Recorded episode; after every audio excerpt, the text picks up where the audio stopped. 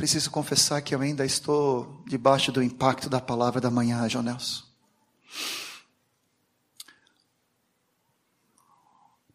O que, que nós precisamos resgatar daquilo que foi distraidamente perdido? Honra, né? Nós falamos a respeito temor de Deus, honra, santidade e o potencial de Deus em nossas vidas. Qual foi a ordem? Temor de Deus, né? Primeiro lugar, temor de Deus, honra aos pais, aos líderes, às autoridades, santidade ao Senhor, podemos dizer bem alto, santidade ao Senhor. Não esqueça daquela placa de ouro de, né, sobre o mitra do sacerdote. Está gravado com letras de fogo na tua testa e no teu coração. Santidade ao Senhor. Mais uma vez você pode repetir: santidade ao Senhor. E todo esse potencial de Deus. Toda essa capacidade de Deus em nossa vida que ainda não foi utilizada, que o Senhor, nessa expectativa, né, que o Daniel transmitiu aqui para nós, ele está assim só aguardando. Vamos lá, filho, vai lá, vai lá, vai lá. Faça o gol. Né? É a tua, Tafarel. Defenda. Ah, se eu tivesse meus guris de novo nessa idade de vocês, eu ia chamar todos eles de campeão, como nós vimos ontem, né? Campeão, herói, guerreiro, guerreira de Deus. Né? Ainda vou ter meus netos, nós vamos ter os nossos netinhos, daqui um pouco eles vêm, né? Oh, no tempo certo, a gente não está fazendo pressão, não, não. não. Cada pregação agora só consigo falar em netos, é que eu fico inspirado aqui pelos meus colegas e companheiros aqui. Meu Deus do céu, que coisa mais linda. Campeão, aleluia. Agora não somos mais nem gafanhoto nem pude. Agora é Jesus amado. Acabou, né? Eu ainda ratei hoje, chamei o irmão de gafanhoto. Não sei se foi profético ainda, né? O cara não reagiu, não, estou brincando. Eu que tenho que me converter, eu que estou me convertendo agora. Agora é só leão, aleluia. Que preciosa obra de Deus. Ontem nós vimos e não conseguimos concluir a respeito da visão sobre José, né? Tão forte o testemunho dele, tão forte a palavra que ele gerou e que ele foi solução de Deus para toda aquela geração. Gênesis, quando fala a respeito da progressão dele, e você vai ter que fazer o tema de casa, não, não tem como transmitir em duas palavras a vida de cada um desses homens. Mas a palavra fala que esse prosperar de José, em tudo ele era com José.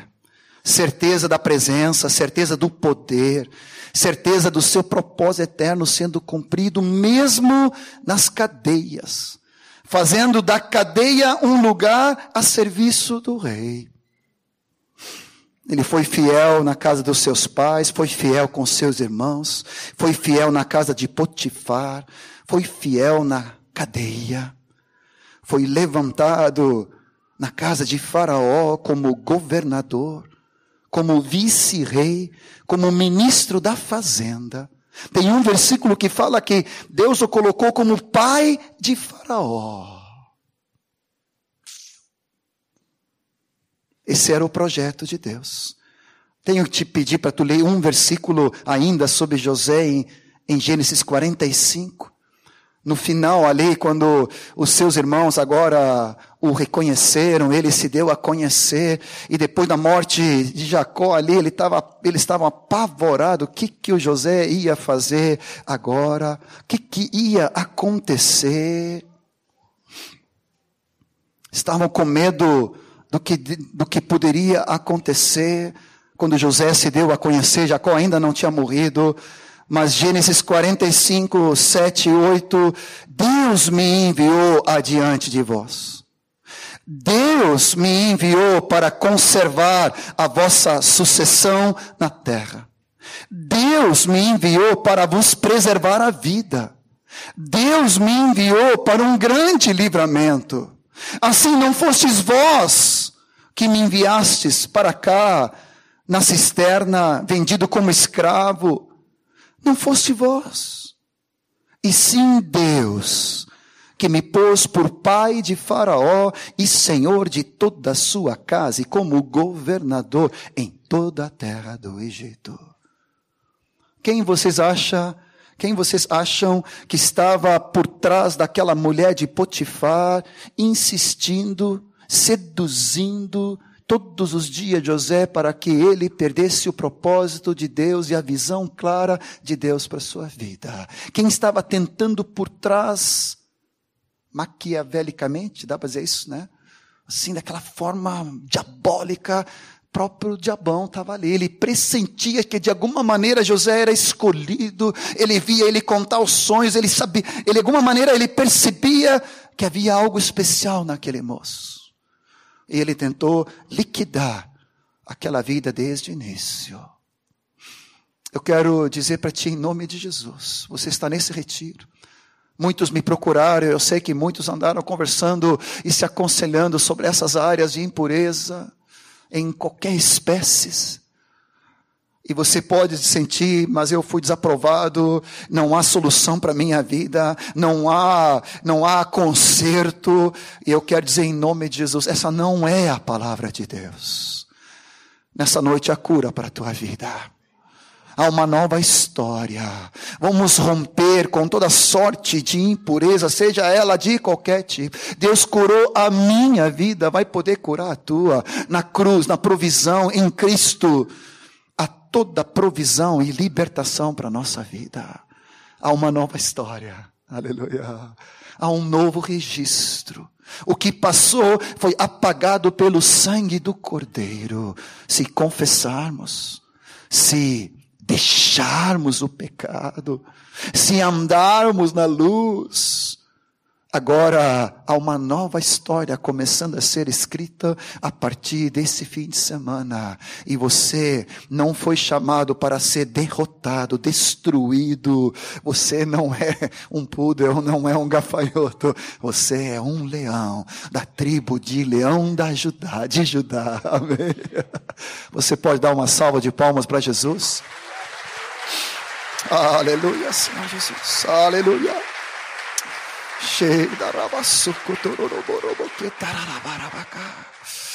Obrigado, Senhor Jesus. A terceira palavra-chave que eu quero começar a falar nessa noite é sobre oração associado a essa personagem de Daniel. É interessante que desde minha juventude eu sempre uma forma de estudar a palavra foi sempre pegar personagens bíblicas. E eu me identificava muito com cada uma delas, e com cada palavra que o Senhor foi nos dando, é, virava algo muito forte no meu coração, e referencial, modelo a ser seguido, exemplo, e em cada peculiaridade, aprendendo a colocar isso como modelo e referencial para a minha vida como discípulo. Nós não vamos esgotar o assunto aqui, vamos só dar uma pincelada e aguçar. Em vez de apenas ler a palavra, você pode também dar uma paradinha em cada um desses textos que nós estamos vendo, cada um desses assuntos, e deixar o Senhor ministrar o teu coração. Amém. Daniel, um homem de Deus, mas eu quero começar com a palavra que Deus deu para o Daniel, meu Daniel também aqui, Efésios 3, 20 e 21 aquele que é poderoso para fazer infinitamente mais do que tudo quanto pedimos ou pensamos. Conforme o seu poder que opera em nós, a ele seja glória na igreja e em Cristo Jesus, por todas as gerações, para todos sempre. Amém. Efésios 3, 20 e 21 fala, além da nossa capacidade de pensar, ele pode fazer muito mais do que nós podemos desejar, pensar ou sonhar, qualquer esperança em Cristo, através de Cristo e para Cristo. Deus é poderoso. Quer fazer essa oração comigo? Senhor, vai operando em cada um de nós. Vai rompendo os paradigmas de limitações Senhor, tira de nós essa mentalidade horrível, com todo respeito de um pudel, quando nós somos leões da tribo de Judá. Nós não somos mais gafanhotos, nós somos homens e mulheres de Deus. E nós queremos abrir a nossa mente e coração para começar a pensar, a sonhar, a pedir, aleluia, muito além de tudo aquilo que nós poderíamos, com a nossa mente limitada, agora rompe esses paradigmas, rompe essas barreiras de limites. Queremos ser homens e mulheres de uma visão avantajada de tudo aquilo que tu quer para nós, para realizarmos o teu propósito. Por favor, Senhor. Por favor, Senhor Jesus. Dá uma olhadinha em Daniel comigo. Quantos retiros já tivemos de adolescentes, de jovens. Mas Daniel era um moço, um guri, foi capturado e levado no exílio da Babilônia junto com os seus companheiros e seus amigos saiu do contexto da sua casa, sua família, sua segurança, sua zona de conforto, tudo aquilo que lhe era seguro foi lhe tirado. E junto com ele foi separados para que fossem instruídos em toda a sabedoria, versículo 4 do capítulo 1. Eles eram doutos, né, em ciência, química, física, cálculo 1, cálculo 2. oh Senhor, versados no conhecimento e que fossem competentes para assistirem no palácio do rei e lhes ensinasse a cultura e a língua dos caldeus. Junto com toda esse curso, junto com toda essa graduação, ainda o rei lhe deu uma ração diária das mais finas iguarias da mesa real, do vinho que ele bebia, misericórdia, e que lhe fossem mantidos por três anos, e ao cabo dos três anos deveriam então agora assistir diante do rei. Versículo 8, leia comigo em voz alta. Resolveu Daniel firmemente não contaminar-se com as finas iguarias do rei, nem com o vinho que ele bebia. Até aqui. E ora, Deus concedeu a Daniel misericórdia e compreensão da parte do chefe dos eunucos. Ele ficou desesperado porque ficou preocupado que eles ficassem abatidos, mas no final daqueles dez dias de experiência, no versículo 15, a sua aparência era melhor. Olha só o que a nutrição está descobrindo nesses dias. Está né? tudo aqui. Não tinha Coca-Cola, não tinha nada para eles. Eles estavam começando a só comer legumes e água. Diz aqui, eu não sei porque isso aqui já naquela época já havia, né? Mas o Senhor sabia o que era melhor para aqueles moços. Eles eram mais robustos do que os outros. E a partir naquele final daquela, daquele treinamento, versículo 17, aqueles quatro jovens, Daniel e os seus companheiros, Deus deu conhecimento e inteligência em toda a cultura e sabedoria. Mas a Daniel deu inteligência de todas as visões e sonhos, em toda a matéria de sabedoria e inteligência. O rei lhes fez perguntas e os achou dez vezes mais sábios e doutos que todos os magos, todos os encantadores que havia em todo seu reino. Uma dicasinha. O Senhor te dá graça e sabedoria para cursar, para fazer um curso técnico, para te fazer uma boa profissão, para te fazer, se é possível, uma boa faculdade. Deus nunca é contra o estudo e o conhecimento, desde que isso não suba a tua cabeça e enche teu coração, e tu deixa que a cultura deste mundo comece a formar a tua vida, mas Deus te dá toda a sabedoria muito mais do que os teus colegas de lado. Porque Ele quer que tu te destaque nessa geração. Amém? Em tudo. Isso não é contrário ao propósito eterno de Deus. Agora, quando isso toma o meu coração e torna-se a prioridade, então eu estou desviando do foco de Deus. Uma das palavras que Erasmo sempre me falava no meu tempo de faculdade, depois estágio, depois trabalhos, e, e a progressão ali no trabalho para chefia, e preparando já uma gerência, Ele disse para mim, quando eu preocupado com tudo que Deus estava dando ali a nível profissional, ele disse: Não tem problema, John, Deus está te dando muito, para que tu possa ofertar e entregar quando chegar a hora. Não deixa nada disso tomar o teu coração. Por misericórdia, Deus nunca tomou.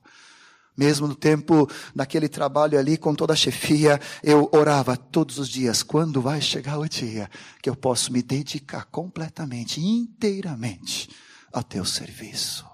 E antes de eu sequer imaginar, Deus preparou. Que a tua vida seja uma progressão de bem sucedido, de fé em fé, de glória em glória. Amém? Qual era o segredo de Daniel?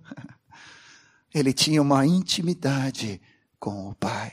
Ele tinha um conhecimento com o Senhor. Ele resolveu não se contaminar com este mundo, com esse sistema, com esses valores, com essa cultura, com a música, com a bebida. Pelo contrário, ele teve um foco claro em Deus. Capítulo 2, 17. Daniel foi para casa, fez saber a situação aos seus companheiros de oração, Ananias, Misael e Azarias, seus companheiros. Companheirismo não é algo que nós temos inventado, o presbitério inventou, por favor, está aqui na palavra de Deus, para que pedissem misericórdia de Deus do céu sobre aquele mistério que o Nabucodonosor tinha sonhado. E o cara não somente pediu interpretação do sonho, pediu que contasse o sonho. Ele nem falou o sonho, os caras tinham que saber que sonho era e a interpretação. E os magos ficaram desesperados. Ninguém vai saber isso. Mas do céu o Senhor trouxe. E Daniel disse: Seja bendito o nome de Deus. Versículo 20. De eternidade a eternidade dele é a sabedoria e o poder, ele que muda o tempo, dá a chuvarada que nos deu hoje de tarde, ele muda as estações, remove reis, remove chefe, remove pessoas da tua vida que são contrárias ao propósito eterno de Deus, e ele estabelece homens e mulheres na tua vida conforme a vontade dele. Ele dá sabedoria aos sábios, dá entendimento aos inteligentes. Ele revela o profundo e escondido, conhece o que está em trevas, com ele mora a luz. De onde Daniel tirou esse conhecimento profundo e íntimo, já na sua mocidade, é porque ele conhecia o Senhor. Os companheiros dele não eram fracos, não. Capítulo 3, versículo 16 em diante, na fornalha ardente, dizendo para Nabucodonosor: Olha, Nabucodonosor, quanto a esse negócio aí, nós não sabemos, nem podemos te responder. Se o nosso Deus a quem servimos quer nos livrar, vai nos livrar do fogo ardente, das mãos, tuas mãos. Ó oh, rei, mas se não fica sabendo que, ó oh, rei, nós não vamos nos servir e dobrar diante desses deuses, nós não vamos adorar a essa imagem que tu levantaste, nós não vamos nos conformar a essa cultura do mundo. Parece que hoje há muito companheirismo e programa para depois do culto, para pizzaria, para lanchezinho, para barzinho. Mas eu tenho visto no nosso meio homens e mulheres que são companheiros de oração. E todo sábado tem uma vigília em algum lugar na congregação. Me pergunte quem Deus vai usar nessa geração. E eu não estou dizendo que tu não tenha liberdade para ir para a pizzaria, para fazer um lanche no Bourbon, nada disso está errado. Mas se tu nunca vai na oração, Oh lá lá, oh Jesus. E eu não estou falando só da oração, da vigília. Quem são os primeiros a orar na igreja, na casa? Quem tem uma vida de oração diante do Senhor? Por favor, Senhor Jesus. Daniel, o livro de Daniel está recheado de oração capítulo 6, versículo 10, aquela história do leão, agora vem o leão aqui, né? E os inimigos de Daniel armam uma artimanha para prendê-lo.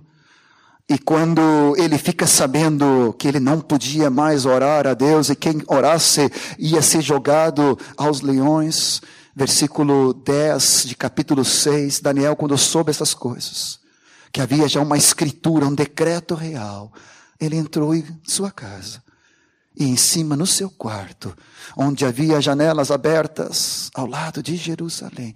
Três vezes por dia se punha de joelhos e orava e dava graças diante do seu Deus, como costumava fazer. Nada mudou. E aqueles inimigos denunciaram ao rei e levaram ele a corte, ele foi julgado e foi jogado na cova dos leões. Alguém ministrou sobre isso há muitos anos atrás, eu me lembrei agora. Sabe por que, que os leões não conseguiram fazer nada com Daniel?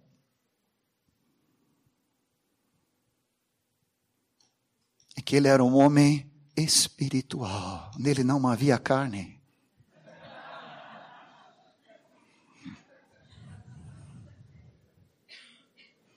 Havia um espírito excelente, diz a palavra.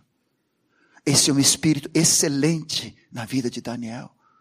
Um homem no qual habita o espírito dos deuses santos.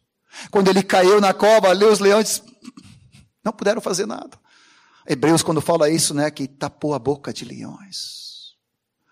A gente lê a história não consegue imaginar, mas depois a gente vê que a coisa não era fraquinha, não eram uns leões de circo esqueléticos, né? Porque quando lançaram depois os inimigos, o rei depois lançou os inimigos, antes de cair no chão já tinham sido devorados todos. O diabo anda ao nosso derredor como um leão rugindo para nos devorar. Mas quando você está coberto pelo leão da tribo de Judá e em tua vida há conhecimento de Deus, intimidade com o Senhor, uma vida diante de Deus, de oração, de súplica, de clamor, de companheirismo diante do Senhor. Capítulo 10, versículo 12. Tem um versículo que eu preciso te dar nessa noite. Quero que tu registre isso, escreva no teu coração.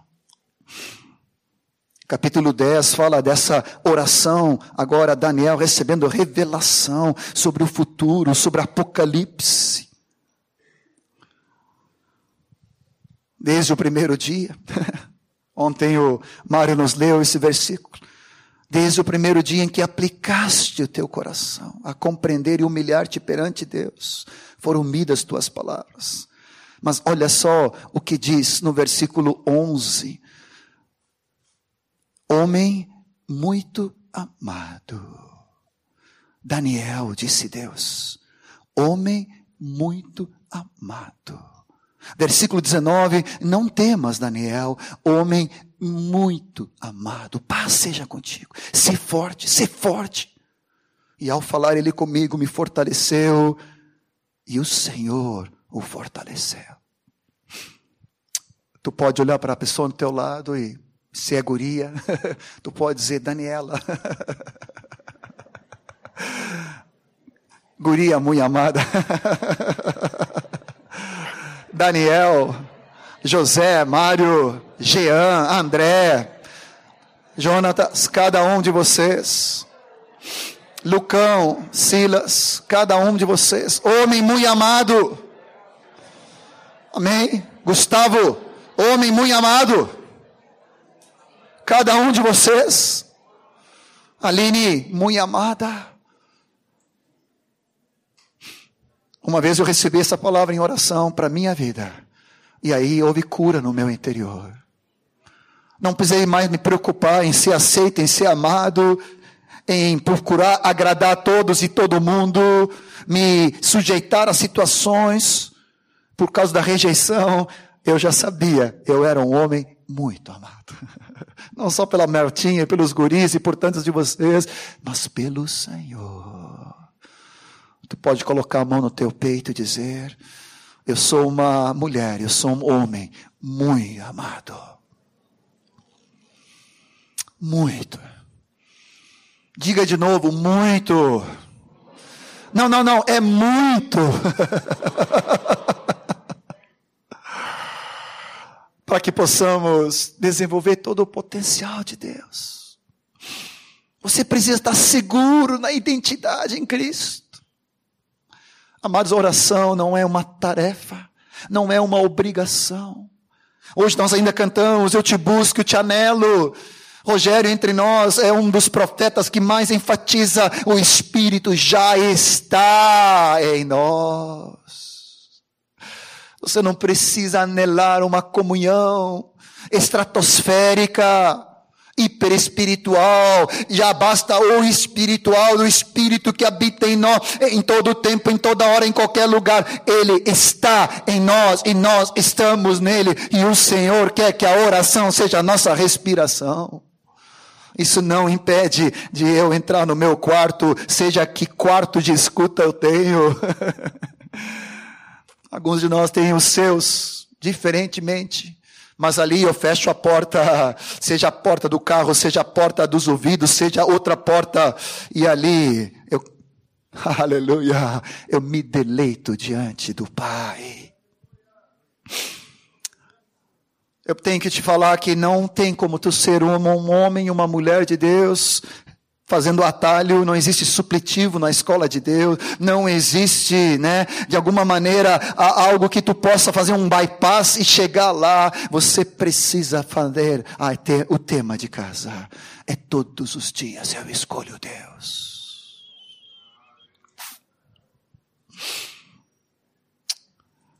Oh, capítulo 12, versículo 13.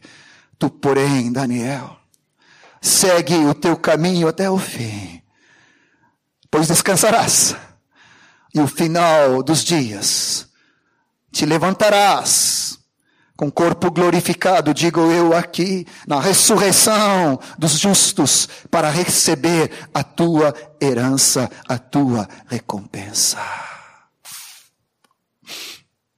Que finalzinho da vida de Daniel. Quero ser fiel até o final. Você diz amém? Antes de entrarmos aqui, deixa eu pular para cá. Aproveitar a oração junto com a palavra. Um dos homens que me inspira sobre a palavra de Deus é Josué.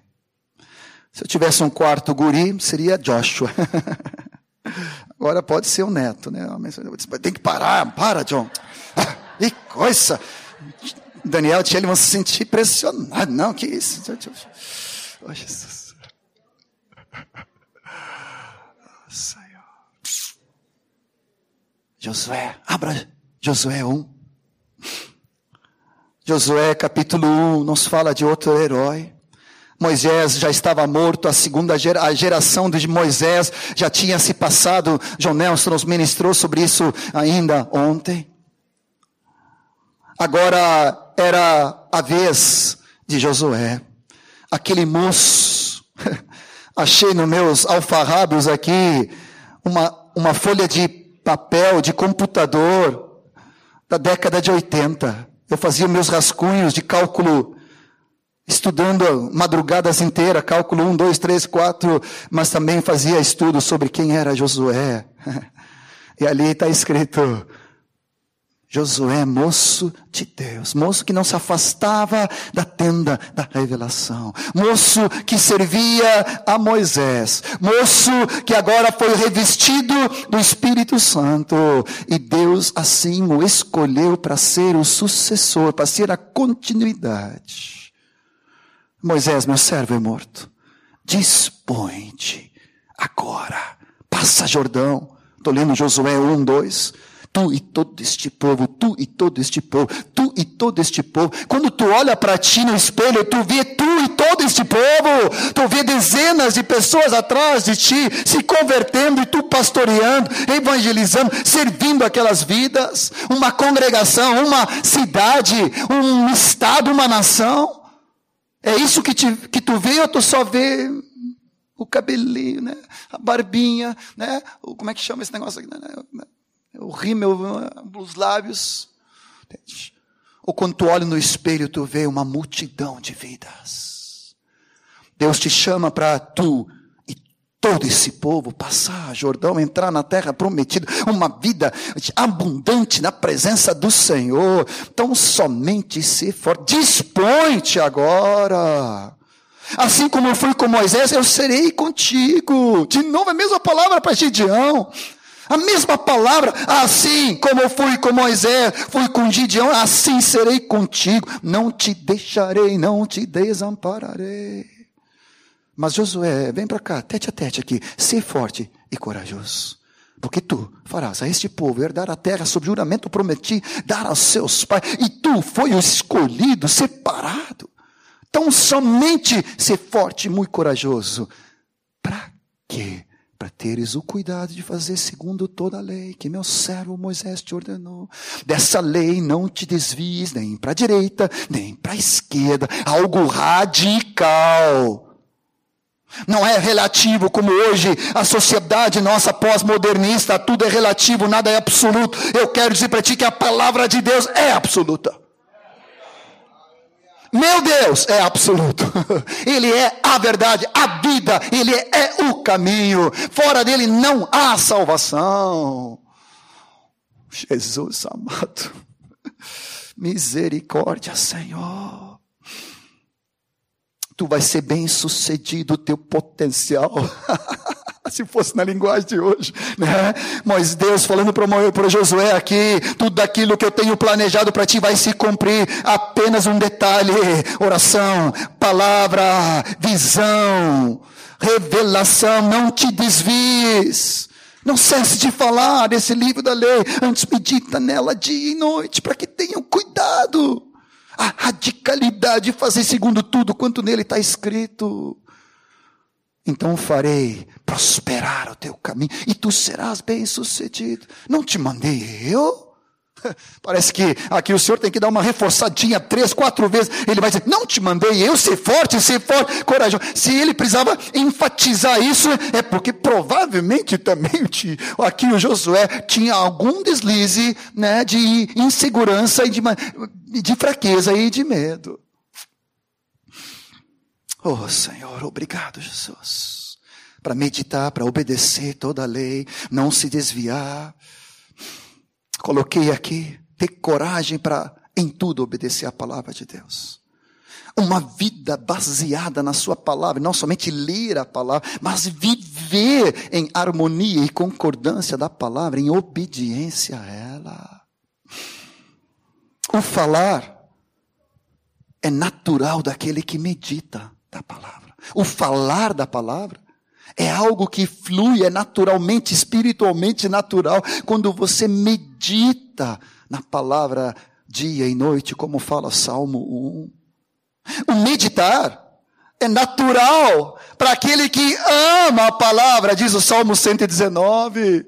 E eu nem vou te dar os versículos aqui para não complicar, depois a gente vai colocar à tua disposição na página mas a palavra Salmo 119 tem uma expressão que diz assim: Oh, quanto amo a tua lei! É a minha meditação de dia e de noite. Ah, paixão, amor pela palavra do Senhor. É me meditar é algo óbvio quando você ama a palavra. O obedecer é natural para aquele que medita, aquele que fala a palavra de Deus. O ser bem sucedido o prosperar em tudo, o alcançar todo o potencial de Deus em nossa vida é algo que vai acontecer, entre aspas, naturalmente espiritual, para todo aquele que obedece à palavra de Deus. Encher-se a palavra com a palavra. Nem vou te dar os textos, conhece, Efésios, Colossenses, Salmo 1, Salmo 119. De que maneira poderá guardar o puro, jovem puro seu caminho? Ah, guardando a tua palavra no seu coração. Há muitos anos atrás, Erasmo nos deu uma frase: leva tempo e esforço para ser um homem de Deus. Animador. Ele devia ter uns 20 anos naquela época. Mas eu registrei, ainda tenho registrado essa frase. em algum papiro lá em casa. leva tempo e leva esforço ser um homem de Deus, ser uma mulher de Deus. Não tem uma fórmula mágica, três passos, dez passos, né, três dias para ser um, um super-herói da fé. É todo dia você vai crescendo de fé em fé, de glória em glória, e você vai amando o Senhor, tendo uma comunhão íntima na oração, e você vai amando o Senhor, tendo uma comunhão íntima com a palavra de Deus. Eu sempre dou o exemplo, e agora o Dani já não está mais lá em casa, né? Não sei por que esse negócio aí, só quer estar tá com a Tiele agora, esse negócio aí. Mas ainda, quando eram todos lá em casa, sábado de manhã, ou quando a gente conseguir uma folga, no meu escritório tem uma, uma luz da manhã que incide, um cafecinho, recém-coadinho. A palavra de Deus, uma manhã inteira para se deleitar nas escrituras. De repente entrava o Michael, depois o Jonathan, depois o Dani, já não tinha mais poltrona, não tinha mais cadeira, e o pior que entrava a Kate junto. Entende? a nossa labradora, que agora está com a Verneia Simone, com a Julinha ali. Mas assim, que delícia poder ali ficar se deleitando na presença de Deus. O teu prazer está na lei do Senhor. O teu clamor cada dia é te deleitar na presença dEle. Escuta bem, eu não estou falando de uma tarefa. Eu não estou falando de cumprir uma tabelinha. Eu estou falando de tu ter comunhão com o Pai. Desde outubro, Deus tem me revelado muita coisa sobre paternidade. Quase pensei em falar sobre isso aqui, mas é, estou reservando para o retiro junto com Dani lá no interior, na Páscoa. E dei uma palhinha no outro dia, no sábado, na Monteiro. Mas eu quero dizer para ti que eu estou num, num, num love, num love com o Pai, que, assim, num amor que eu, eu não sei nem expressar, sabe? Eu às vezes fico meio bobo. Eu ficava assim, no início, né, com a Martinha, ainda fico, né? Mas assim, meio apaixonado, assim, meio. Você sabe o que eu estou falando. Se tu não sabe ainda, tu tá assim, meu filho, senão tu não pode casar, tem que dar. Dá uma olhadinha para Thalita ali, né? Fica meio boba assim, né? Não, não.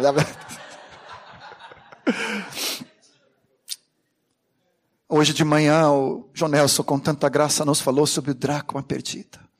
Abra Lucas 15. Tenho uma palavra profética para ti, João. Deus vai te dar 10 pontos sobre a parábola da dracma. Dracma é 10. Deus vai te dar, além dos quatro, mais seis. Deus me falou nessa tarde. Amém? daquilo que nós podemos nos distrair e perder.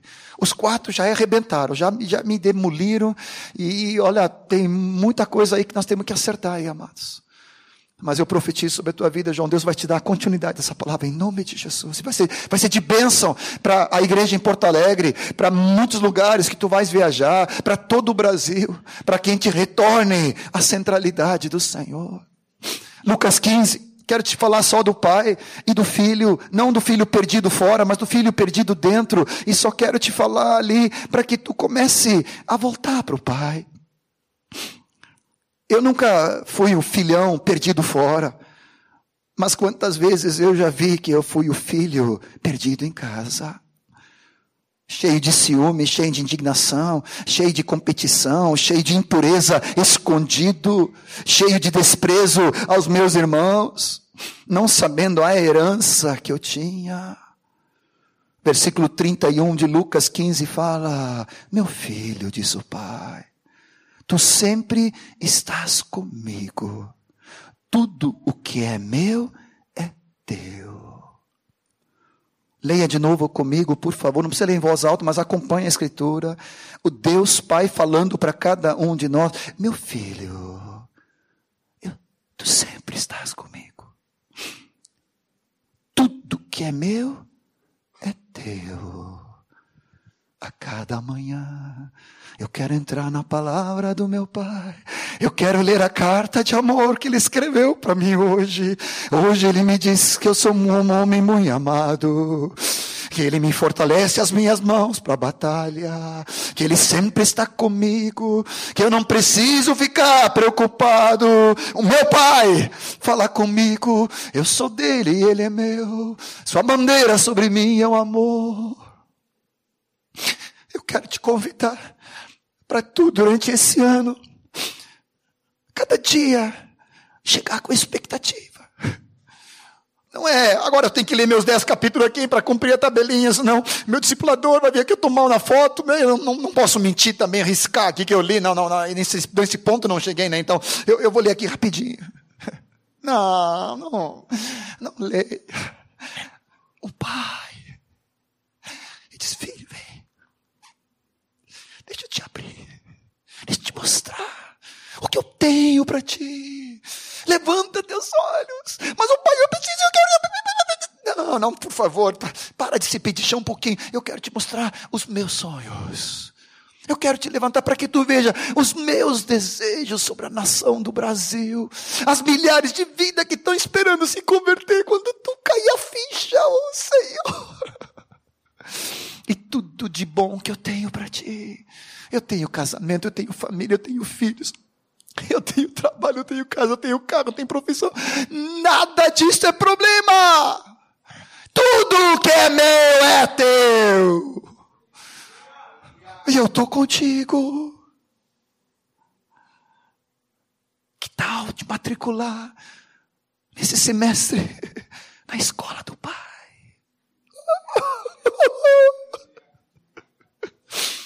Vou parar, porque senão eu. Oh, Jesus, Jesus. Por favor, Pai. Quem aqui já leu todo o Novo Testamento? A grande maioria. Quem já leu toda a Bíblia? Pelo menos uma vez. Quem já leu a Bíblia cinco vezes? Quem já leu a Bíblia dez vezes? Quem já leu a Bíblia cinquenta vezes?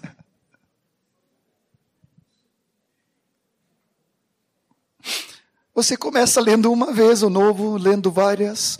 Depois você vai lendo o velho e o novo paralelamente. Não fica só no velho, porque senão pode dar um fartão. Né? Você chega lá em números, em Levítico, e dá, ai, ai, ai. é tanta coisinha para lá que às vezes você perde. É bom dar uma leitura de Levítico e dar uma leiturazinha em Efésios junto, assim. Ai, Jesus. Ou então, no mínimo, Hebreus, para entender o que Levítico está falando.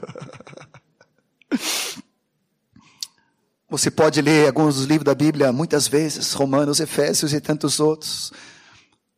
Christian Shen, quando nos ensinava, nos falava que nós precisávamos ler 50 vezes cada, cada livro. Te lembra?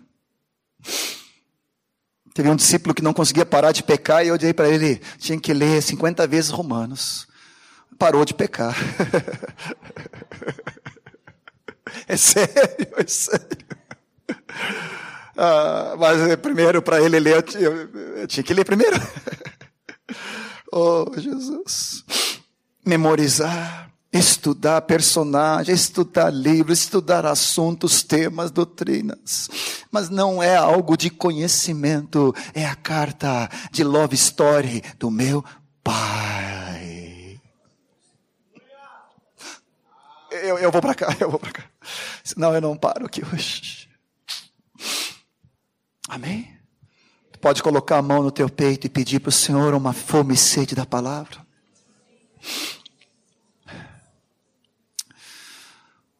Uma nova fome e sede do Pai, de conhecer Jesus. Revelação das Escrituras pelo Espírito Santo. Um desejo. Cada manhã eu te escolho, cada dia eu quero escolher a melhor parte. Senhor, eu mesmo quero crescer na oração, eu quero crescer na intimidade contigo, eu quero entrar no novo patamar, na palavra, Senhor, de revelação, Senhor Jesus. Eu não estou satisfeito com o que tenho alcançado, eu quero muito mais, eu preciso, eu necessito. Sem tua palavra nada sou, sem a tua vida, a respiração da minha vida, a oração, nada posso, nada sei. Oh Senhor, tu és o meu respirar.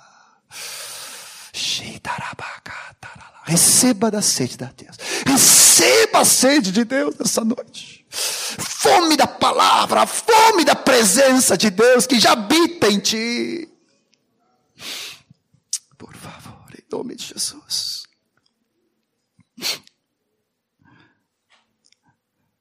O Senhor quer nos encher com o seu espírito, nos encher com a sua graça. Vou falar de duas palavras que estão muito próximas uma da outra sobre o poder. Eu quero usar o exemplo de Timóteo e depois sobre aqui de sermos proféticos, quero usar a vida de Samuel. E provavelmente não vou avançar mais do que isso, porque o Senhor vai nos encher tanto que não vai ser possível. Se amanhã der, concluímos. Se não, em outro momento, não há, não há estresse. Abra comigo 2 Timóteo capítulo 1, versículo 7. Quero te falar um pouco sobre o poder de Deus.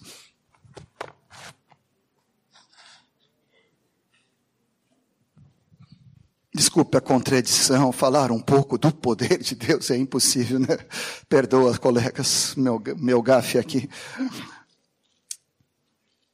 Segundo Timóteo, teve um querido discípulo aqui, que na hora estava preparando ali no galpão e ele veio ao meu lado, me pediu alguns minutinhos e ele falou, eu perdi o ânimo.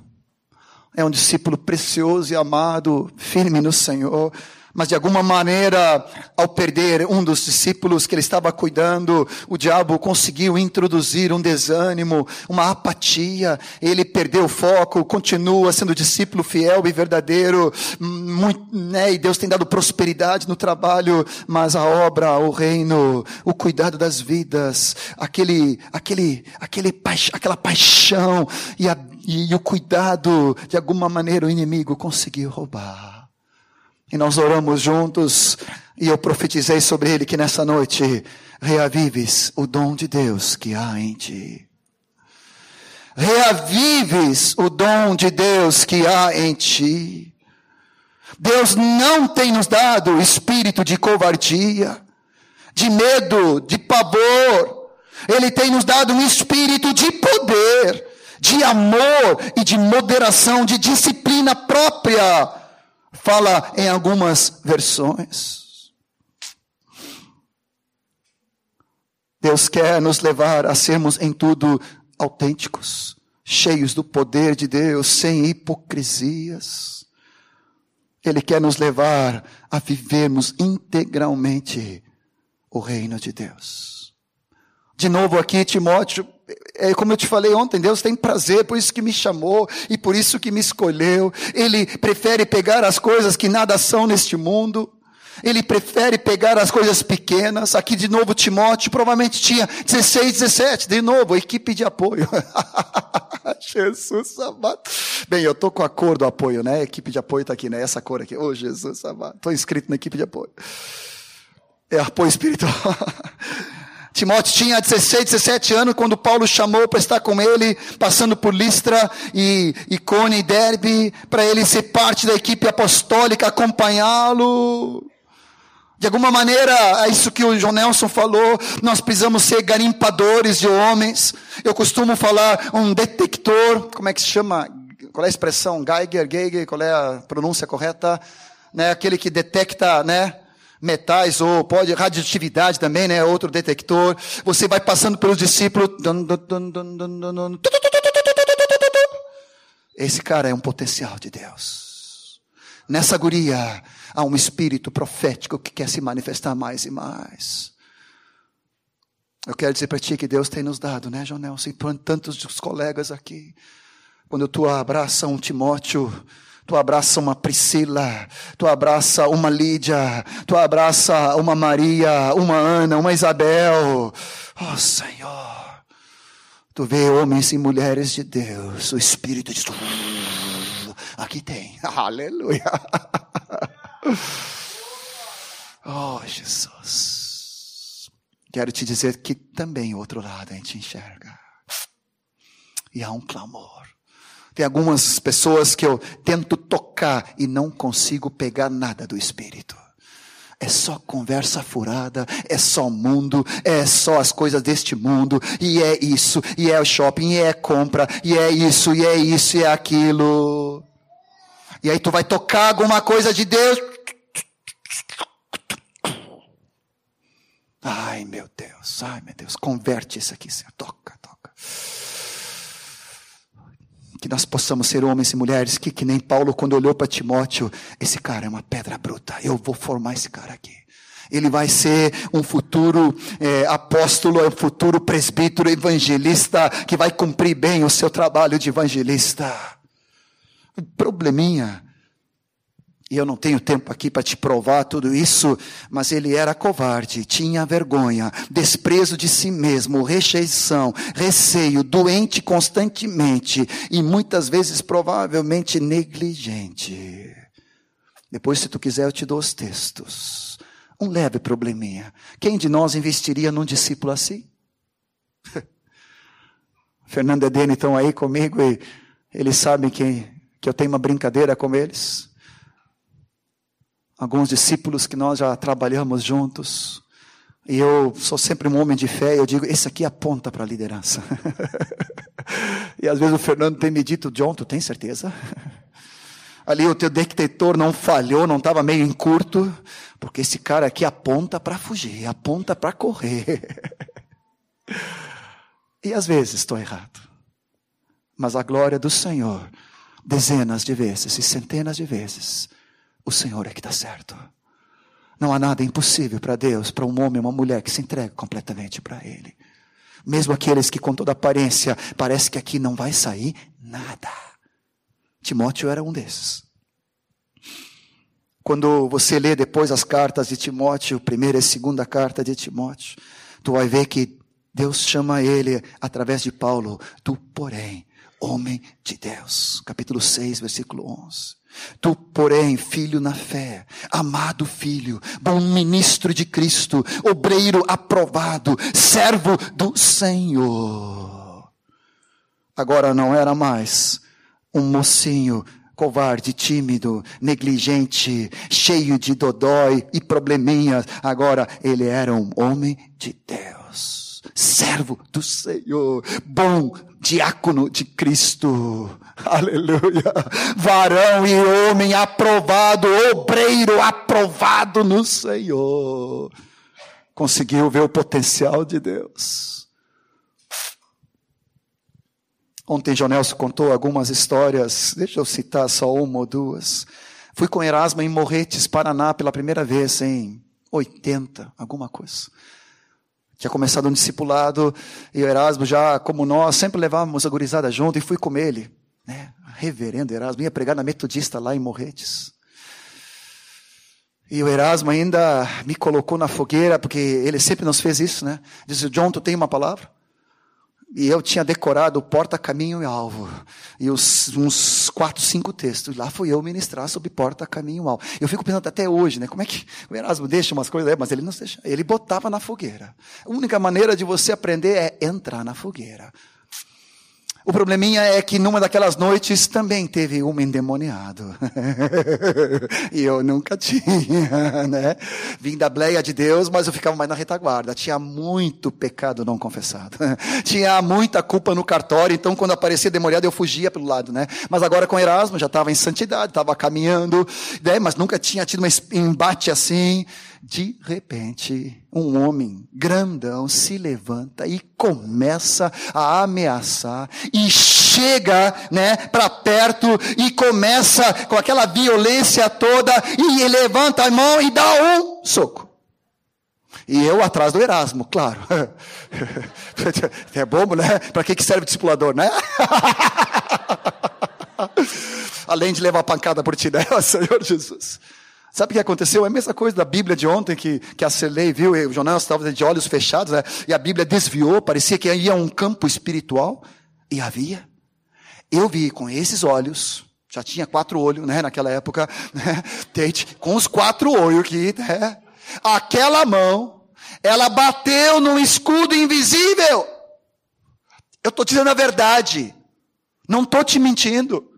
Eu vi, eu ali acuado lá do Heraldo, de repente aquele homem aí, O Iorazo nem titubeou, nem levantou a sobrancelha. Se fosse eu, ah, Nada. Bah, naquele dia eu. eu, eu ah, esse é meu discipulador. Esse é meu discipulador. Meu Deus. E não foi uma vez, foi duas. Lembra agora, né? Jesus. Logo mais aquele homem foi liberto. Poder de Deus sobre a tua vida. A Marta e eu estávamos ministrando, te lembra, Martinha? A gente sempre conta essa história. Primeira vez que eu, aí eu não estava mais com Erasmo, eu estava com a Martinha, né? Nós estávamos jantando em Guaíba, depois de um culto, tarde da noite. Eu e a Marta não éramos ainda noivos, nem éramos casados, mas estávamos sentando com um casal. De repente, ela tinha feito até, nunca me esqueço, uma, galinha, uma galinhada, era essa assim. Nós comendo galinhada depois do culto ali, numa casinha pobre, simples, em Guaíba ali, na, na, no, na colina ali. Não é que de repente aquela galinhada fez mal porque a mulher se endemoniou na mesa. De repente os olhos. Perdi o apetite. E eu, a Marta nos olhou. O que, a gente faz agora? Erasmo! Naquele tempo não tinha celular, telepastor, telechamada, né? Pastor de plantão. Amados, mas eu vi que o nome de Jesus tem todo o poder. Isso faz parte da escola do nosso discipulado, aprender a exercer autoridade sobre os demônios. Ficamos algumas horas, Deus começou a nos mostrar que colocando a mão na cabeça dela, ela recuperava a lucidez, porque ela caía, depois, depois ela começou assim, hum, dormia na tua frente. Tu ministrava com ela, ela hum, virava zumbi. E não tinha nem esses filmes que tem hoje, né, de zumbi, né, mas ela virava zumbi. E disse, como é que tu ministra libertação se ela está dormindo? Como é que leva ela a confessar Jesus, a renunciar? De alguma maneira, Deus nos quando ele colocava dedo aqui, ela ah, isso então não solta dedo, né?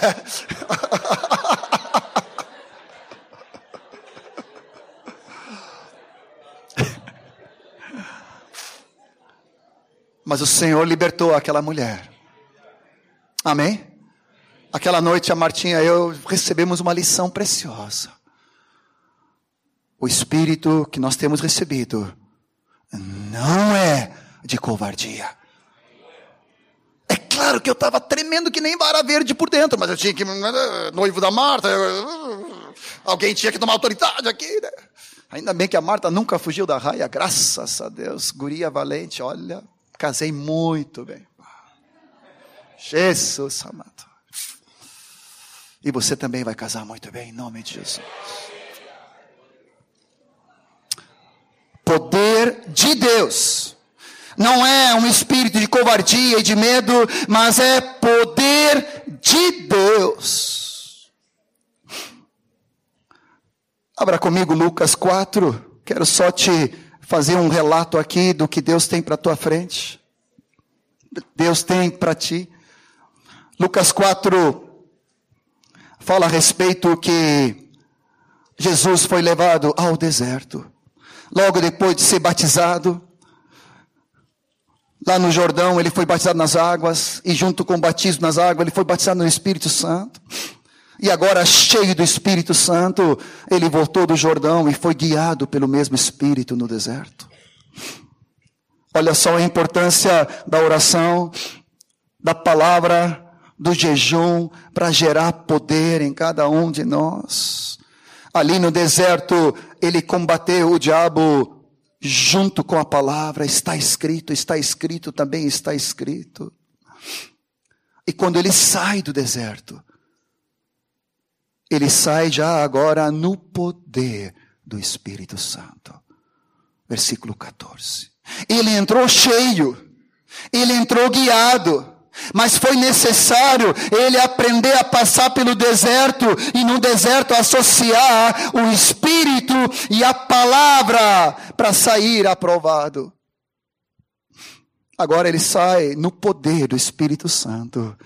E todos nós conhecemos no versículo 16, 17, 18, o Espírito do Senhor está sobre mim.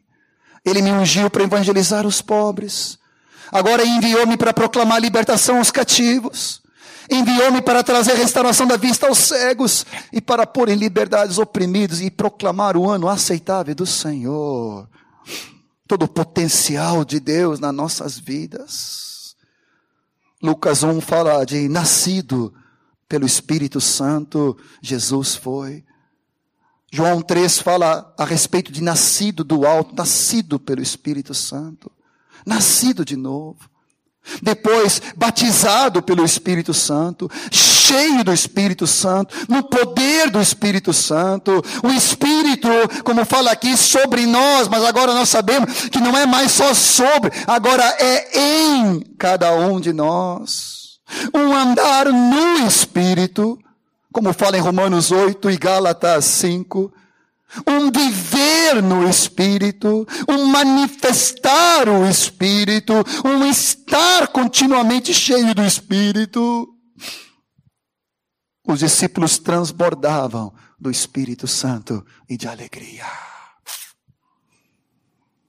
Queridos, ontem já o Espírito Santo, através do Jonel, nos levou para sermos cheios de Deus. Mas ontem foi ontem. Hoje é um novo dia.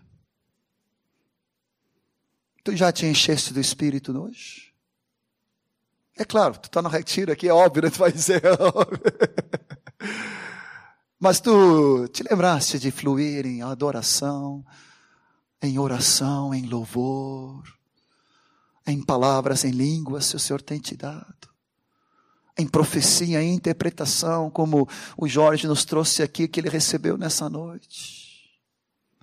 Amados, não adianta apenas ser nascido pelo Espírito, ser batizado no Espírito, ser cheio do Espírito um dia, há 257 anos atrás, num retiro glorioso, quando eu tinha 12 anos. Não, não, não. Deus quer que, que seja o dia de hoje, andando no Espírito, vivendo no Espírito, sendo cheio do Espírito, transbordando do Espírito Santo. Deixa eu te contar algo lindo antes de passarmos para o profético. E com isso vamos concluindo nessa noite. Estava em Magé, Rio de Janeiro, há um mês atrás. Estive de novo agora alguns poucos dias. Magé fica parte do grande rio, no fundo da Baía da Guanabara. Tu olha todo o rio ali, é um lugar lindo. Perto de Petrópolis, perto de Teresópolis. Servindo e começando a servir uma congregação ali. Junto com o Ismael, o irmão do Moacir lá do Rio junto com o Moacir, o irmão do Ismael lá no Rio. E, e aquele dia Deus foi trazendo uma restauração, uma congregação muito judiada, que não vem ao caso aqui entrar em mérito, mas Deus queria se derramar a cura dele, a graça dele. E Deus me fez eh, me apegar com um menino ali de oito, nove anos chamado Caio, filho de um líder da congregação. E não sei como foi, mas ele pediu para se batizar no Espírito Santo. E eu estava ministrando para os discipuladores. No outro dia ia ter o um encontro da igreja. E eu disse: amanhã tu vai se batizar no Espírito Santo. Eu não sei como, mas correu a voz. No final da, da congregação, no final do encontro, no final da ministração, convidamos os irmãos que queriam ser batizados. Eu não estou exagerando, veio uns 25 crianças. Telmo, Coisa mais linda.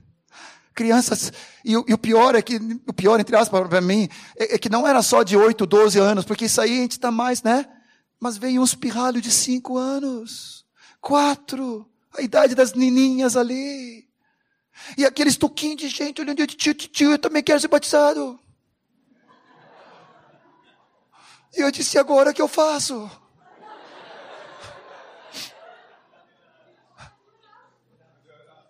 Que deu Erasmo. Eu aprendi com Erasmo a impor as mãos para as pessoas serem batizadas no Espírito Santo. Um dia, quando eu fui consagrado presbítero, ele foi um dos que impôs as mãos sobre a minha vida junto com os colegas. E eu nunca me esqueci que o óleo da unção veio sobre mim para trazer cura, libertação e ministrar batismo sobre outras vidas. E eu me lembrei E eu disse: agora, Deus não vai decepcionar essa turma. Ah, não vai. Aqueles toquinhos, será que eles estão entendendo? Caio foi um dos primeiros. Coisa mais linda. Aquele menino cheio de Deus, transportando, chorando diante do Senhor. Teve outra menininha, devia ter seis anos, cabelinho encaracolado assim, se derramando diante de Deus. Tu, tu, tu, não vai, não, eu sei que tu não vai frustrar essa turma aí. Ah, não.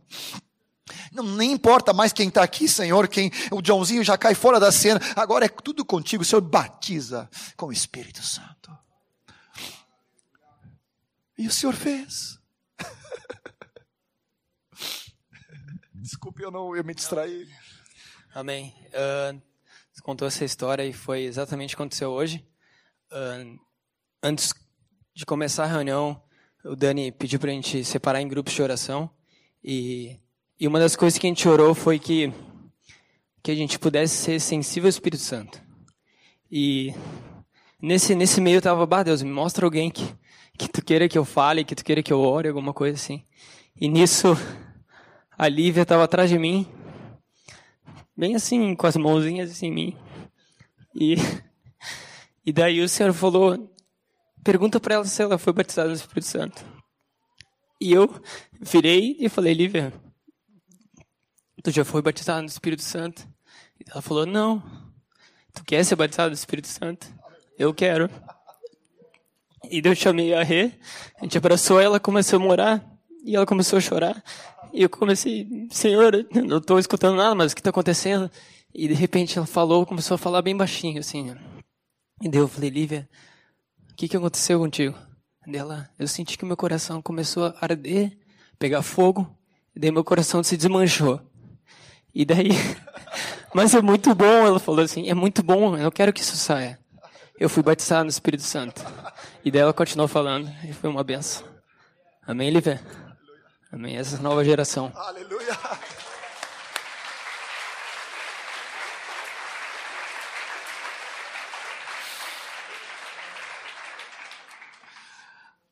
O Senhor te fala nessa noite, It. Tu e a Rene vão ministrar sobre muitos adolescentes e crianças. Vocês terão o privilégio de ver uma nova geração se levantar. Os filhos de vocês. Mas não somente os filhos e os filhos dos discípulos, mas centenas, e por que não, Senhor, eu ouso dizer milhares de crianças que o diabo quer roubar e matar. Vocês poderão ser usados para impor as mãos e profetizar para que sejam cheios de presença de Deus. Daquilo que Deus te permitiu e a tua sensibilidade nessa noite, nesse dia, para ver quem tem sede, quem tem fome. Assim também teus olhos espirituais sejam sensíveis à voz do Senhor. Em cada lugar, em cada, em cada lugar, em cada situação. Receba do Senhor uma proporção de fé, uma proporção de ousadia e de intrepidez para te derramar e para ser um canal para o poder de Deus. Receba essa palavra profética em nome do Senhor. Sobre ti e tua casa, sobre tu e a tua família, sobre tu e a rei, em nome do Senhor Jesus. Obrigado, It. Obrigado. Eu li ontem o texto de Salmo 71, 18.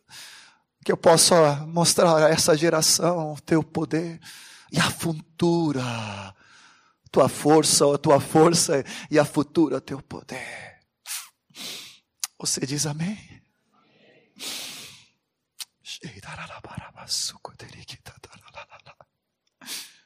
Quero concluir com essa palavra profética sobre sermos como Samuel, e sermos como João Nelson nos falou ontem de Joel 2, 28 e Atos 2 que acontecerá nos últimos dias, diz o Senhor, que derramarei do meu espírito sobre toda a carne. Vossos filhos e vossas filhas profetizarão, vossos jovens terão visões, sonharão, vossos velhos e até sobre os meus servos, as minhas escravas, meus escravos derramarei do meu espírito naqueles dias, diz o Senhor. Eu quero te convidar para ir para 1 Samuel e rapidamente só olhar. Não, não, não durma ainda, por favor. Tua barraca está encharcada, não adianta. que maldade, essa foi feia. Ai, John, que feio. Ai, que horror. Perdão, eu me envergonhei agora. Tem lugar lá em casa, né, Martinha? Tem lugar lá em casa, tem lugar lá em casa. Com direito a café da manhã. Ô, Senhor. Ô, Jesus. Senhor. Isso só para mexer com o brilho. Gurias, é, desculpe, eu estou sendo muitos exemplos de homens. É, é, que foi algo que, por causa de ser homem, né, me identifiquei muito, mas eu quero dizer para ti que atrás de cada Samuel tem uma Ana. Atrás de cada João Batista tem uma Isabel. Ao lado de cada Áquila tem uma Priscila.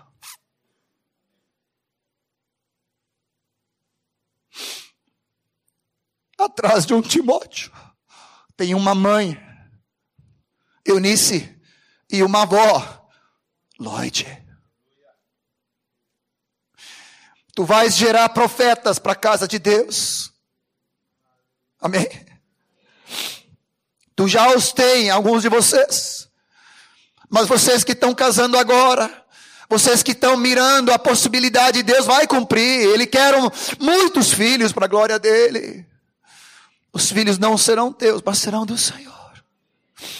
E você, como pai, você, como mãe, está gerando homens e mulheres de Deus para essa futura geração.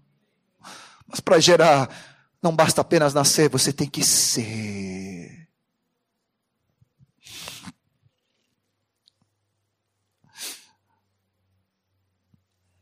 Coloquei aqui nos meus apontamentos, atrás de um Joãozinho, tem uma Martinha. Obrigado, Jesus. Obrigado, Senhor. Eu quero fazer um contraste gritante entre Samuel e os filhos de Eli. E desculpe a, a força da palavra que o Senhor vai te trazer, mas é crucial que seja extirpado no nosso coração o espírito de religiosidade. Ontem nós falamos já sobre isso, sobre essa questão da impureza. Mas aqui, se tu tomares o tempo e fizer o tema de casa e olhares com espírito de revelação, tu vai te chocar entre o contraste de Samuelzinho Samuelzinho que foi gerado pelo Espírito por uma palavra profética. Samuelzinho que foi entregue ao Senhor pela sua mãe, gerada no Senhor, na angústia da alma da Ana, mas ela gerou um varão para Deus, o primeiro profeta. Oh Senhor Jesus.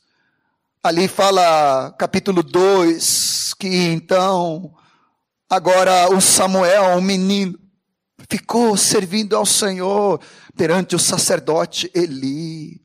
Capítulo 2, versículo 11. Eu vou ler alguns versículos, nem vou dar os textos, porque está tudo ali no capítulo 2 e 3. O Samuel ministrava diante do Senhor. O jovem Samuel crescia diante do Senhor. Mas o jovem agora, não mais o menino, um jovem, Samuel crescia em estatura, na graça e no favor do Senhor e dos homens. De novo, capítulo 3, versículo 1. O jovem Samuel servia ao Senhor perante Eli e começou a aprender a discernir a voz do Senhor. Eis-me aqui, teu servo ouve. Crescia Samuel e o Senhor era com ele e o confirmou como profeta em Israel. Qual é a projeção de Deus para nossas vidas? Deus nos chama para sermos Miriams, que junto com o seu tamborim e puxou todas as mulheres para a dança. Aleluia! Como Samuel, como Débora, como Ana, Oh Jesus, como cada uma das irmãs, como cada um dos irmãos de fé em fé, de glória em glória, profetizando e servindo ao Senhor e se levantando no meio da congregação, da cidade, da nação, como profetas, como profetizas, como eram as quatro filhas de Felipe, quase disse as quatro filhas de Estevão, não, mas Estevão foi para a glória, as quatro filhas de Felipe que profetizavam. Deus te chama nessa geração deixar a tua marca por ter uma visão clara de Deus, a visão correta de Deus sobre a tua vida, uma visão clara do reino do Senhor, vivendo em oração, fazendo a oração a tua respiração, falando a palavra, a palavra radical na tua vida, sendo cheio do poder do Espírito Santo e vivendo num, num, numa, num fluir profético. Amém no meio dos jovens, no meio dos adolescentes, na igreja, na casa, no teu trabalho, na tua faculdade, no teu estudo, na rua, aonde Deus te levar. Estava me lembrando aqui, deixa eu dar uma pausa. Sarinha do Mauro, se lembra da Sarinha do Mauro em São Leopoldo? Eu conheci ela, ela não devia ter mais do que 12, 13 anos no retiro, no interior, de, de ali com a turma de Lacheado, é, em Taquari ali. Lacheado, onde se toma fruque, tá? Uma propagandinha para. Não tenho a graça do Portinho, mas né? Eu vi muito a rádio hoje do Portinho ali. Ela e a Martinha, as duas irmãs, foram batizadas no Espírito Santo. Deviam ter 13, 14 anos. Coisa mais linda aquelas guriazinhas. Foram cheias do Espírito Santo. Eu não sabia que aquele que Deus fez. Estavam ainda no meio da luterana, depois começaram a congregar com os irmãos, depois vieram estudar em Porto Alegre, foram cuidados pelas irmãs. Um dia ela casa com Mauro, que Deus resgatou do mundo. E depois de todos os caminhos do Senhor, hoje estão pastoreando ali em São Leopoldo com uma turma linda que pertence ao Senhor. Me lembro que todas as gurias corriam atrás do Mauro, né? Se lembra? Pá! Barbaridade. O Mauro passava e o Leandro caía mil à sua direita e dez mil à sua esquerda. Entendi. Na nossa geração, João Nelson era eu e tu, né? Ah.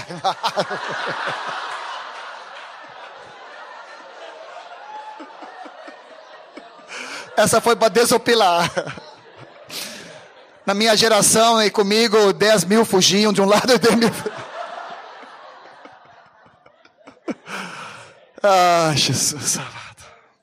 Essa foi para desopilar. Queridos, eu poderia te contar centenas de exemplos de homens e mulheres que Deus tem levantado, que estão no nosso meio, que hoje estão em outros países, hoje estão em outras cidades que deram a sua vida e que Deus foi levando nesse mover profético de Senhor. Mas eu quero te dizer com tristeza que às vezes diariamente eu me lembro de pessoas que andaram comigo e que cresceram comigo na minha geração, foram discipulados pelo Erasmo. Tiveram a riqueza da palavra que tiveram entre nós, a graça e a unção, a revelação, mesmo o ensino do Telmo e da Luísa sobre casamento, sobre criação de filhos. O exemplo de nossos colegas. Pessoas que conviveram lado ao lado. Mas preste atenção. A história deles foi diferente de Samuel, assim como os filhos de Eli. E por favor, não fique escandalizado, mas é palavra de Deus. Os filhos de Eli eram filhos de Belial. Olha para a palavra de Deus chamar os caras filho de Belial, ímpios, corruptos, sem valor. A palavra diz que eles não se importavam com as coisas do Senhor. Capítulo 2, versículo 12. O que, que o Senhor nos resgatou hoje? O temor de Deus. Que, que o Senhor nos resgatou hoje com a palavra preciosa do Espírito Santo? Santidade ao Senhor honra, valorizar todo o potencial de Deus.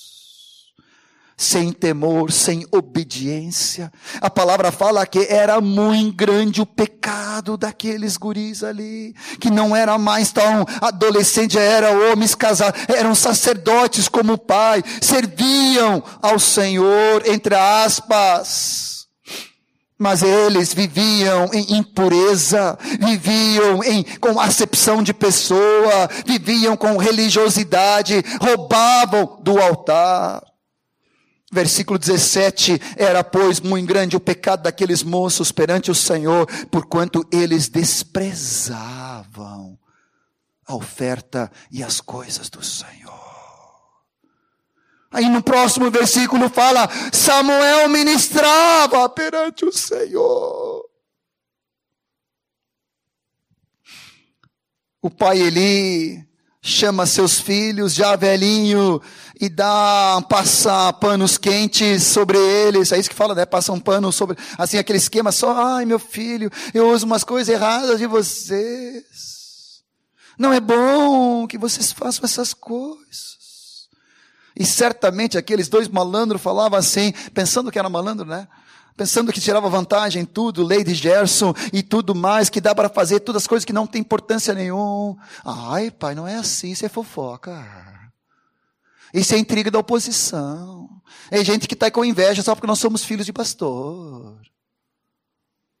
Usavam da autoridade do pai para ali cometer impureza, roubo, mentiras, desprezando o Senhor. Eles, como filhos de sacerdote, lhes pertencia a aliança, a herança, a promessa de dar continuidade. Tanto é que Deus fala para Eli: Eu tinha te escolhido dentre todas as tribos de Israel para ser o meu sacerdote. Versículo 28 para subir ao meu altar, para queimar o incenso, para trazer ao meu altar, a estola sacerdotal perante mim, dei a tua casa a teu pai e teus filhos. Mas agora, porque pisais aos pés os meus sacrifícios, não leva a sério, não é temor de Deus, pensa que pode fazer tudo na minha casa e ninguém vê nada. Olha dois versículos que Deus me deu, segura ali em Samuel e vai para Jeremias. Ai, ai, ai, eu tenho que te falar, eu não posso. Uma madrugada Deus não me deixou dormir me deu esses dois textos. Eu tenho que ser sério contigo, senão eu estou errando com Deus. Jeremias, sabe que Jeremias, quando vem Jeremias é pau, né? Tu sabe que não tem conversa, não vai ter, não, não, não tem não. Jeremias, Isaías é um doce, mas Jeremias quando vem, ai, ai, ai, ui, ui, ui, meu Deus do céu. Tem misericórdia, Senhor. Tem misericórdia, Senhor Jesus. Oh, Por favor, Senhor, tem misericórdia, Senhor Jesus. Tem misericórdia a tua palavra, tem misericórdia, Senhor Jesus. Um deles, eu perdi uma aqui, mas um deles está no capítulo Acho que é 17, não é isso mesmo, está aqui. 16, 17. 16, 17. Pensei que era mais no início. Não tinha colocado aqui. 16, 17. Os meus olhos estão sobre todos os seus caminhos. Ninguém se esconde diante de mim, nem se encobre a sua iniquidade aos meus olhos. Ninguém. Ninguém. Não importa se eu sou filho de pastor, filho de apóstolo, filho de profeta. Não importa se eu ministro, se eu toco, se eu tenho pinta, não tenho pinta, se eu tenho isso, tenho aquilo. Ninguém, diz o Senhor. Se esconde de mim, se esconde e cobre iniquidade aos meus olhos. 32, 19. 32, 19. Ele vai falando do Senhor que fez os céus e a terra, grande é o poder dele, seu braço estendido. Ele que usa de misericórdia com milhares. Ele é poderoso, ele é grande em conselho, magnífico em obras. Versículo 19: Porque os teus olhos estão abertos sobre todos os caminhos dos filhos dos homens, para dar a cada um segundo o seu proceder e segundo o fruto das suas obras. Eu quero te dar essa palavra porque Deus me deu de madrugada orando por esse retiro e orando por vocês. Qual foi a trajetória dos filhos de Eli foi morte, foi destruição, foi ficar sem descendência, foi a perda do ministério, perda da arca da aliança, perda da presença de Deus. E no capítulo de 1 Samuel, quando fala sobre isso, capítulo 4, tem uma expressão horrível. Versículo 21, que o menino, que um neto dele que acabou de nascer, se chamou de Icabô ou Icabote. Foi-se a glória de Deus.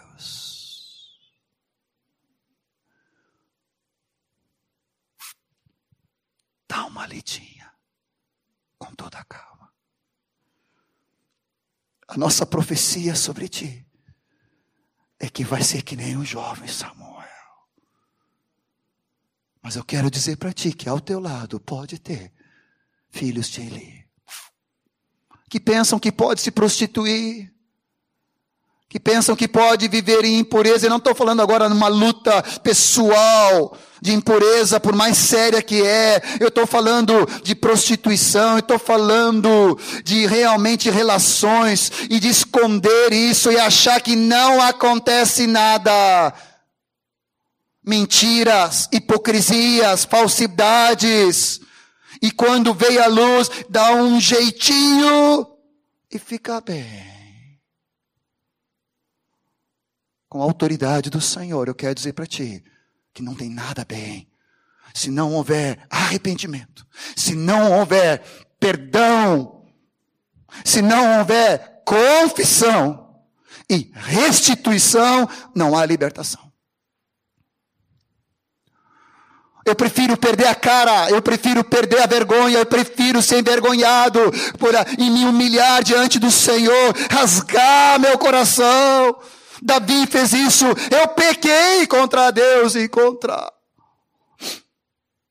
meu povo. Eu pequei contra Deus. Davi não se popou, escondeu, ficou oculto até o profeta denunciar: Tu é esse homem.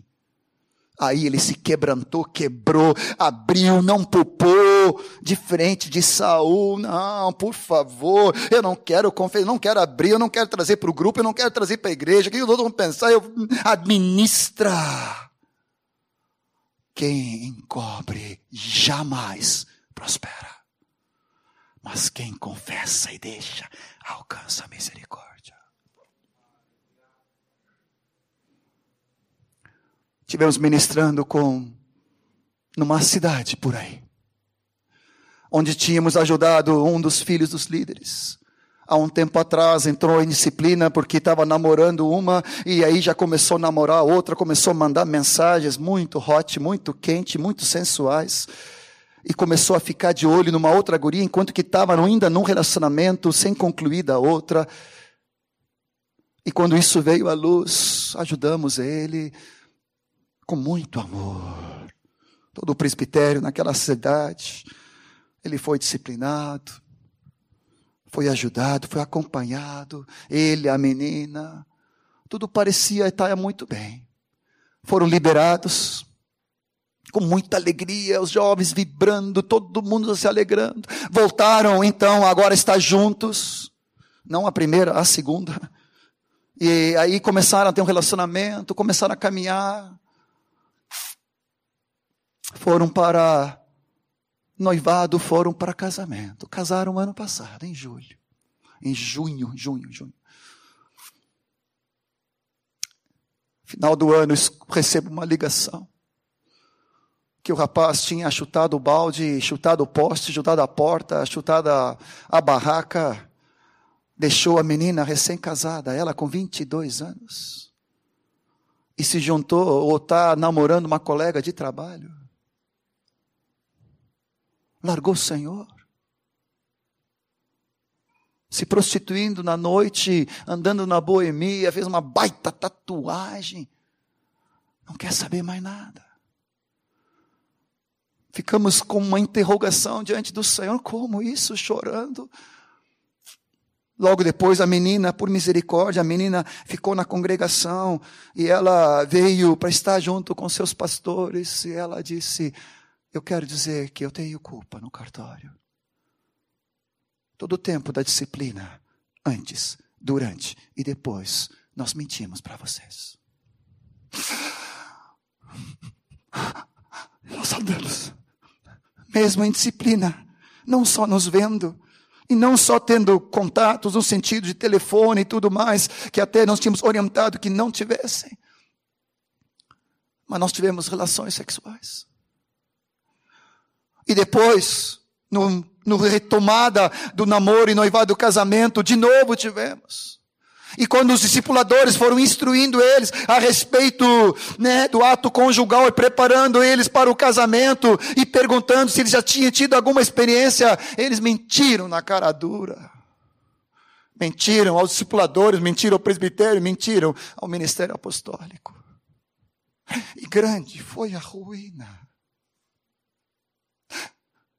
Estamos orando. Deus vai resgatar.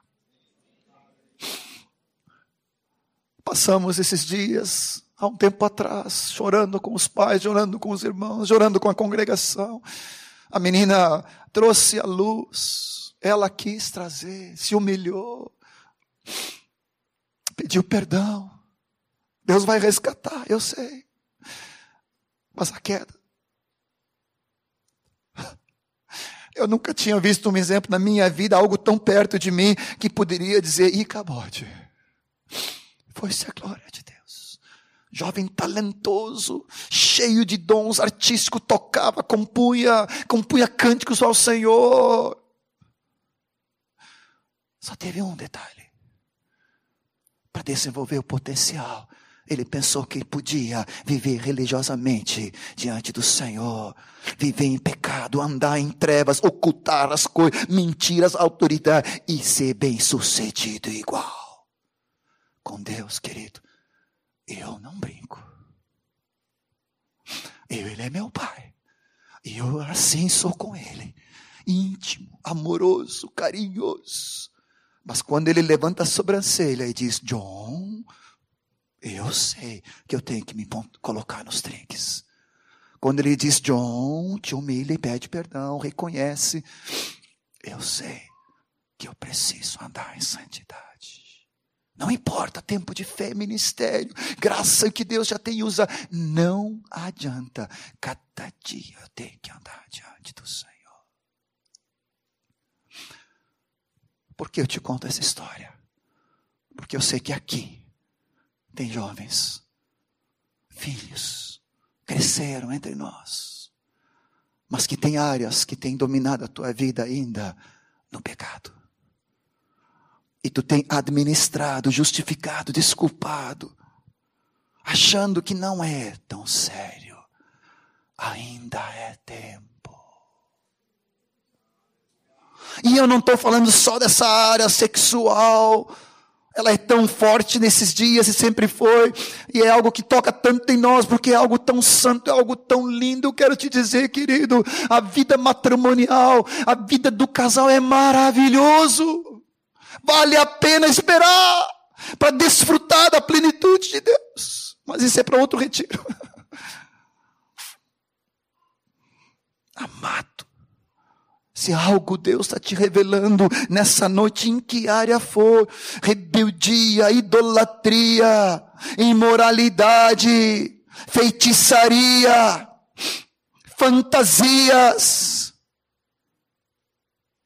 essa é hora de nós nos derramar diante do Senhor. Para que o Espírito profético e o poder de Deus se manifeste com abundância. E em qualquer situação sejamos intrépidos como leão, o Espírito transbordando cada momento. Eis-me aqui, Senhor. Eu estou preparado com a palavra, a oração, jejum e a ofertar e a graça de viver na visão. E nessa geração, eu sou resposta de Deus para essa geração. Timóteo fala na sua segunda carta que na casa de Deus há vasos de honra e de desonra. Há vasos de ouro e prata e há vasos de barro, que naquele tempo era mais para as coisas impuras. A palavra fala, diz que é aquele que a si purificar. Capítulo 2, 20 por aí. Ele será um vaso útil, habilitado para o seu possuidor. Cada vez que eu leio isso, eu tremo, porque eu me lembro do fulano, do Beltrano, do Ciclano, hoje afastados. O potencial deles era muito maior do que o meu. A capacidade era muito maior que a minha. A graça, o carisma, a formosura, a inteligência, a capacidade instrumental era N vezes maior que a minha. Só tem um detalhe: não estão mais. Se perderam. O reino não é para os mais plus plus top 10. O reino é para os simples. O reino é para os obedientes. O reino é para aqueles que tremem diante da palavra de Deus. Nós nos ajoelhamos diante de Ti, Senhor. Prostramos nossa vida diante de Ti nesta noite. E nós queremos romper nessa geração com todo espírito de religiosidade, farisaísmo, hipocrisia, aparência de crente, mas por trás a música do mundo, os barzinhos, o flerte, a imoralidade, a pornografia, a impureza, esses são os ídolos na nossa vida. Mas ainda assim, congregamos, vamos ao grupo, estamos na cela, estamos juntos, mas o Senhor diz: basta. Eu quero para o teu bem te levantar nessa geração. Tu és o meu escolhido, meu amado, a minha amada, minha preciosa, para romper com essa cultura do mundo.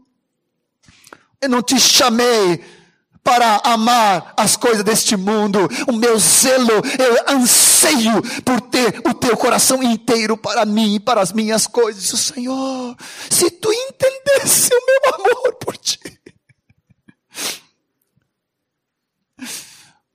Não importa em que nível, em que grau a tua situação, mas começa a confessar diante de Deus. E se não tem nada, derrama-te diante de Deus. Começa a ser cheio do Espírito Santo. Mas se tem, confessa, abandona. Ainda no retiro, abre as autoridades que te servem. Começa a receber a disciplina do Senhor para a tua restauração.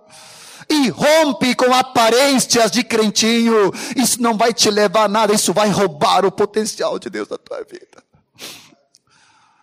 Essa noite o Senhor nos faz tomar a cruz e render tudo aos pés do altar de Deus e dizendo: Senhor, sê o meu dono em todas as áreas da minha vida.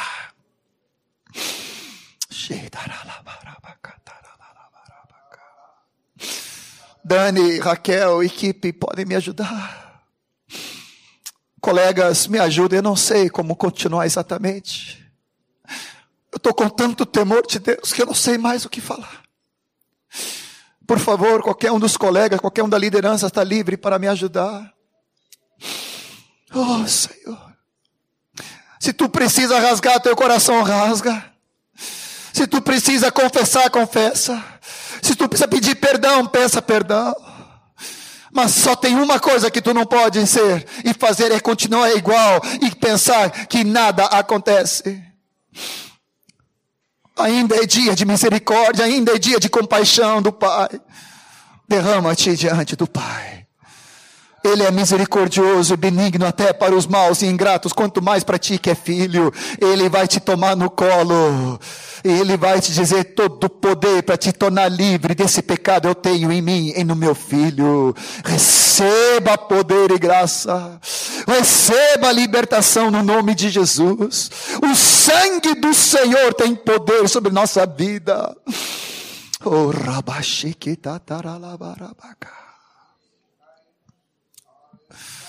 rabaxiquitataralabarabacá. E darabasukuturubuki daralabarabaka. E daralalala. Se daralabaralabarabaka.